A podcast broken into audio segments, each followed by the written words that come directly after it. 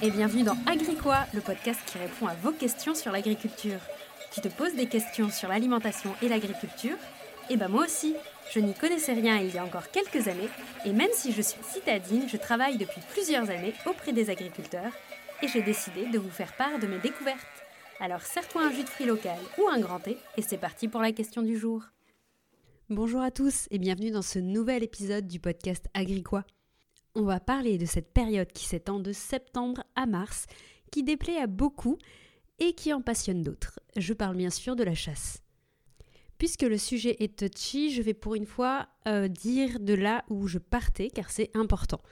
Je suis citadine, je ne connais aucun chasseur, donc je ne comprends absolument pas comment le port d'une arme peut être un loisir.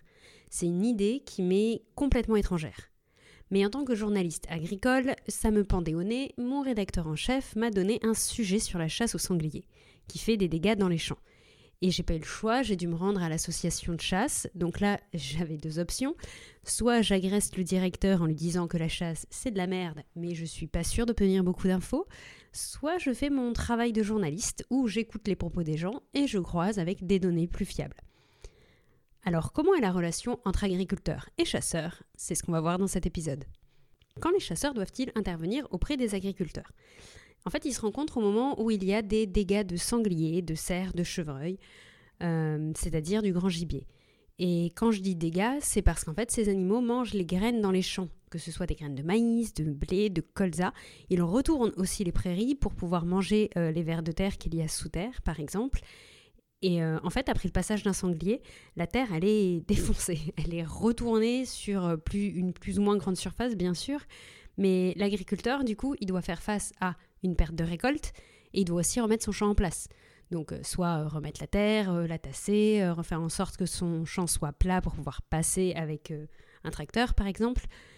Et tous ces dégâts-là, ils sont indemnisés depuis 1969 par la Fédération de chasse.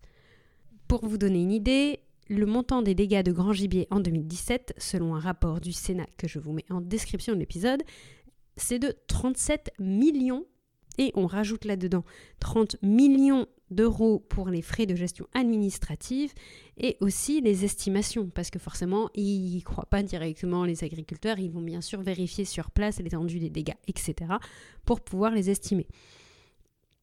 Si ces chiffres, donc déjà ces chiffres me paraissent juste énorme. Et en fait, euh, c'est pas forcément le plus élevé puisque euh, toutes les surfaces qui, sont en dessous de 3% de la surface agricole de l'exploitation, eh ben, ils sont pas dedans, ils sont pas indemnisés. Et euh, en plus, il y a aussi des agriculteurs qui en ont tellement ras-le-bol de faire venir l'expert chaque année et de devoir remplir le dossier et ainsi de suite qu'ils ne déclarent plus les dégâts qu'ils ont dans leur champ. Donc il y a aussi tout ça qui passe à la trappe. Donc il y a l'indemnisation des dégâts et de l'autre côté, euh, les chasseurs ont aussi la charge de réguler, je fais les guillemets avec les doigts, les sangliers. En gros, ils doivent abattre des sangliers pour limiter la pression et leur venue dans les champs. Le nombre de sangliers abattus a explosé aujourd'hui. On approche les 800 000 sangliers tués chaque année. Donc, si on résume, les chasseurs, ils ont vocation à limiter les sangliers qui vont dans les champs et à, indemniser derrière s'il y a des dégâts. On pourrait se dire que tout va bien dans le meilleur du monde, il y a une solution pour l'avant et pour l'après, c'est fabuleux. Euh, pas du tout. Tout d'abord, euh, j'ai trouvé des agriculteurs, quand j'étais du coup sur le terrain, totalement désemparés par les dégâts. Il y en a qui ont des dégâts chaque année, qui en ont ras-le-bol de voir leur parcelle retourner, de devoir refaire la demande d'indemnisation et ainsi de suite. Ils trouvent que les chasseurs n'interviennent pas assez, il y en a qui les voient pas dans leur champ ou qui les voient arriver plusieurs semaines après. Donc ça les saoule un peu, faut dire ce qui est. Et euh, il y en a même un qui m'a déclaré qu'il allait jusqu'à tirer un sanglier qui était sur sa parcelle. Euh, ce qui est totalement illégal, soyons clairs, mais euh, je me permets de vous le dire parce que je pense que c'est un élément important qui montre le ras-le-bol des agriculteurs sur leur parcelle. Et, et c'est aussi pour ça que je ne cite pas de nom souvent dans les podcasts tout simplement parce que ce sont des points qu'un agriculteur ne déclarerait pas en public, il faut être réaliste, mais je pense que c'est quand même un point important à connaître. Maintenant, du côté des chasseurs, comment ça se passe? Alors, eux, ils en ont aussi ras-le-bol, tout le monde en a ras-le-bol. Euh, les fédérations en ont ras-le-bol de payer de plus en plus cher pour les indemnisations et ils veulent diviser cette charge avec d'autres euh, acteurs euh, du monde rural. Donc, à voir comment ça peut se passer. En même temps, ils sont un peu le cul entre deux chaises, faut, faut dire ce qui est. Euh, certes, ils payent plus cher s'il y a plus de dégâts, mais en étant réaliste, s'il y a beaucoup de sangliers, ils attirent aussi des adhérents. Et vu que le nombre de chasseurs, qui est à peu près d'un million aujourd'hui, a fortement diminué, bah ça plaît pas mal de pouvoir avoir moyen d'attirer plus d'adhérents. En interviewant un membre de l'association de chasse, il me disait que les adhérents bah, sont vieillissants, comme vous le savez, et moi je suis dans les Alpes, et dans les Alpes, bah, les terrains sont pas tout, tout pleins, hein, et ils ont un peu du mal à motiver les foules pour aller en hiver chasser le sanglier pour faire les battues. Donc euh, ça doit forcément être différent dans la plaine d'Île-de-France, hein, qu'on soit clair. Mais du coup, pour, euh, vu que leur objectif est d'attirer des jeunes et d'avoir plus d'adhérents, c'est un peu difficile de trouver l'équilibre dans l'affaire. Il y avait l'hypothèse, par exemple, d'augmenter euh, le prix de la cotisation pour financer les indemnisations, mais, mais dans ce cas-là, ils se privent parfois d'adhérents qui sont plus jeunes et qui ont moins de moyens. Bref, ils sont un peu jugés partis dans cette affaire. Du côté des sangliers, comment ça se passe? Parce que aussi c'est un acteur dans l'affaire. Hein. Alors eux, même s'il y a beaucoup d'animaux tués, ils semblent de plus en plus nombreux. Je dis ils semblent parce qu'en fait, il n'y a pas vraiment de chiffres. On avance 2 millions de sangliers en France. J'ai pas trouvé de source quelconque. J'ai l'impression que les chiffres euh, viennent d'une extrapolation du comptage des chasseurs. Mais bon, voilà, euh, on va dire que j'ai pas trouvé d'études probantes sur euh, l'évolution du nombre de sangliers. Donc en gros, aujourd'hui, on sait juste le nombre d'animaux tués.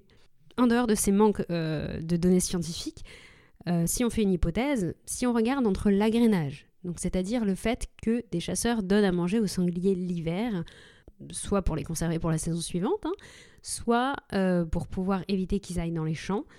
Les hivers doux qui les aident à passer l'hiver, justement, le fait qu'ils aient la possibilité de se réfugier dans les parcs naturels et dans les champs de céréales parce que les chasseurs ne peuvent pas aller les tirer là-dedans, et eh bien en fait ils ont tous les facteurs pour se développer. Donc en fait aujourd'hui, si je résume, plus on tue de sangliers, plus ils se développent. En fait, cette affaire, elle est complètement contre-productive. Il y aurait qu'Obélix qui serait content dans l'affaire, si je peux me permettre. Et c'est pas fini en plus. Sur ces coûts financiers et sur le temps de travail supplémentaire, il y a la question sanitaire. Bah oui, parce que là, on parle des champs, je vous ai parlé des céréales et tout ça, mais ça pose aussi des questions dans l'élevage. Les sangliers risquent de transmettre la peste porcine africaine aux porcs. Cette maladie, elle n'est pas du tout encore présente en France, elle est présente en Allemagne et en Italie, mais elle est vraiment euh, mortelle pour les porcs et il n'y a pas de vaccin ou de médicaments spécifiques pour pouvoir lutter contre cette maladie. Une fois qu'elle sera arrivée sur le territoire, ça risque d'être très compliqué de pouvoir la limiter. Aujourd'hui, la solution proposée, c'est la biosécurité.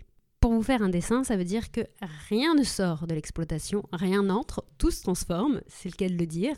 Et en fait, ça va favoriser les élevages en bâtiments fermés, qui ont justement la possibilité de contrôler tout ça autour et, en étant sérieuse, ça pose de vrais problèmes pour les ports en plein air, par exemple. Alors même que c'est plébiscité justement par les consommateurs, ils doivent mettre aujourd'hui euh, deux clôtures, une intérieure et une extérieure, qui sont électrifiées, qui sont d'une hauteur de plus d'un mètre trente pour éviter que le sanglier défonce la clôture, ou même est simplement un contact groin à groin avec les porcs. Et bien sûr, c'est aux agriculteurs de l'entretenir, de les poser, et ainsi de suite, cela va de soi. Et du coup, ça demande énormément de travail pour gérer les sangliers. Je vous ai un peu énoncé toutes ces problématiques parce que je pense que c'est aussi important de voir comment ça se passe sur le terrain et les enjeux qu'il y a aujourd'hui, mais on va aussi parler des solutions, je ne vais pas vous laisser comme ça. Il y, a plusieurs, il y en a plusieurs avancées. La première, ça va être une question matérielle. Comme je viens de l'expliquer pour l'élevage, et eh ben ça se fait aussi pour les céréales, c'est de mettre des clôtures des clôtures autour des champs euh, pour pouvoir éviter que le sanglier rentre dans le champ, mais ce ne sont pas des toutes petites clôtures, hein, c'est des choses quand même, comme j'expliquais, assez, assez massives, parce que le sanglier, bon, ça te plie une voiture, donc te plie une clôture, ça doit pas être trop compliqué. Hein. Il faut mettre des vraies clôtures et ça pose des questions de coût et aussi de qui va les entretenir par la suite. La deuxième solution avancée, bah, c'est évoluer sur les pratiques. Du côté des chasseurs, bah, ça va être de ne pas nourrir les sangliers en hiver, par exemple, et de ne pas et de tuer les femelles également pour assurer la saison suivante. Parce qu'en fait, aujourd'hui, euh, nombreux sont les chasseurs qui évitent de tuer les femelles avec des petits. Et ne plus faire ça, c'est pas moi qui le dis, hein. c'est le rapport du Sénat que j'ai déjà cité plus haut qui dicte certaines propositions. Du côté des, euh, du côté des agriculteurs, ça va être de diminuer la monoculture de maïs. Bien sûr qu'en cultivant une graine donnée à manger aux animaux d'élevage, bah, ça plaît aussi aux animaux sauvages. Donc l'objectif, ça va être de limiter un peu euh, ces champs pour éviter euh, de rassembler vraiment un endroit appétant, euh, comme disent les chasseurs, le gîte et le couvert, au même endroit pour les sangliers. Après, comme j'expliquais, ils vont aussi dans les prairies, ils vont aussi dans d'autres endroits. Donc ça résoudra pas tout, mais ça permettra déjà d'avoir un bon impact sur l'environnement et sur la biodiversité. Et après, la solution avancée aujourd'hui, la, politique utilisée aujourd'hui, ça reste de tirer toujours plus de sangliers pour pouvoir limiter la pression. Personnellement, je me permets de donner mon avis. J'aimerais beaucoup qu'on voit aujourd'hui la chasse comme une solution parmi d'autres aux problèmes actuels et pas seulement la voie unique euh, possible comme réponse à l'explosion du, grand gibier en France. Parce que par exemple, les solutions que j'ai citées avant, je ne les ai pas vues appliquer. Donc euh, j'aurais bien aimé qu'on essaye avant d'atteindre le million de sangliers tués chaque année. Ça serait, ça serait chouette. Et aussi, l'autre point que j'expliquais, c'est euh, le manque de données scientifiques. On ne sait pas trop en fait le nombre de sangliers qu'il y a, recenser bien les dégâts. Il y a vraiment, et là encore, c'est pas moi qui le dis, c'est le rapport du Sénat. Et hum, du coup, il y a vraiment ce manque de chiffres fiables qui, qui fait qu'aujourd'hui, la majorité des chiffres viennent de personnes qui sont partie prenante dans le problème et qui ont du mal à se mettre d'accord. Donc ça serait bien qu'on ait un peu une vue extérieure sur tout ça. Pour donner euh, un exemple, euh, le canton de Genève a interdit depuis 1974 la chasse et aujourd'hui il y a 11 gardes de l'environnement qui sont chargés de tuer des sangliers quand il y en a trop, quand il y a trop de dégâts dans les cultures. Ils ont mis également euh, des clôtures, comme j'expliquais, comme solution. Mais vous voyez qu'il faut quand même pouvoir tirer sur les sangliers régulièrement, qu'il y ait chasse ou pas chasse. La question, c'est qui le fait? Et dans une interview à la RTS, donc la radio suisse, une chercheuse annonçait que les frais engendrés euh, pour gérer le canton de Genève, qui est déjà un canton urbain, eh ben, c'était plus coûteux que ce que coûtait la chasse avant. Donc, en fait aujourd'hui il faut qu'on trouve un compromis entre la question sanitaire, la question financière et la question écologique. Et ce compromis, c'est pas moi qui vais vous le donner aujourd'hui. Mon travail s'arrête là, car il était avant tout de faire un état des lieux de la situation. J'espère que cet épisode vous a plu. Moi, en tout cas, j'ai adoré le faire. Les recherches sur le sujet m'ont littéralement retourné le cerveau et j'ai de quoi réfléchir pendant un petit moment. N'hésitez pas à partager cet épisode ou à me donner votre avis sur la plateforme d'écoute de votre choix et on se retrouve la semaine prochaine.